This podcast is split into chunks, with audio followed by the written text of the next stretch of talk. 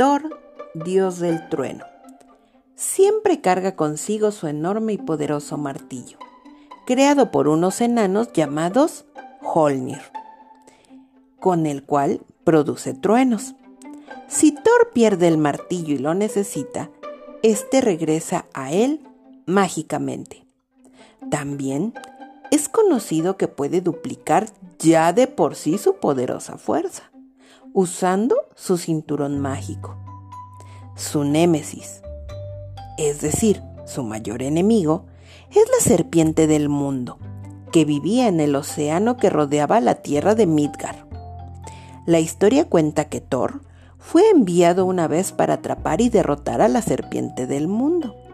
Fue entonces disfrazado como un pescador y subió a un barco pesquero junto a Ymir. Con una carnada logró atraer a la serpiente. Cuando estaba cargando su martillo para matarla, Ymir cortó la soga y la bestia escapó. Dicen que representaba al campeón de hombres y dioses.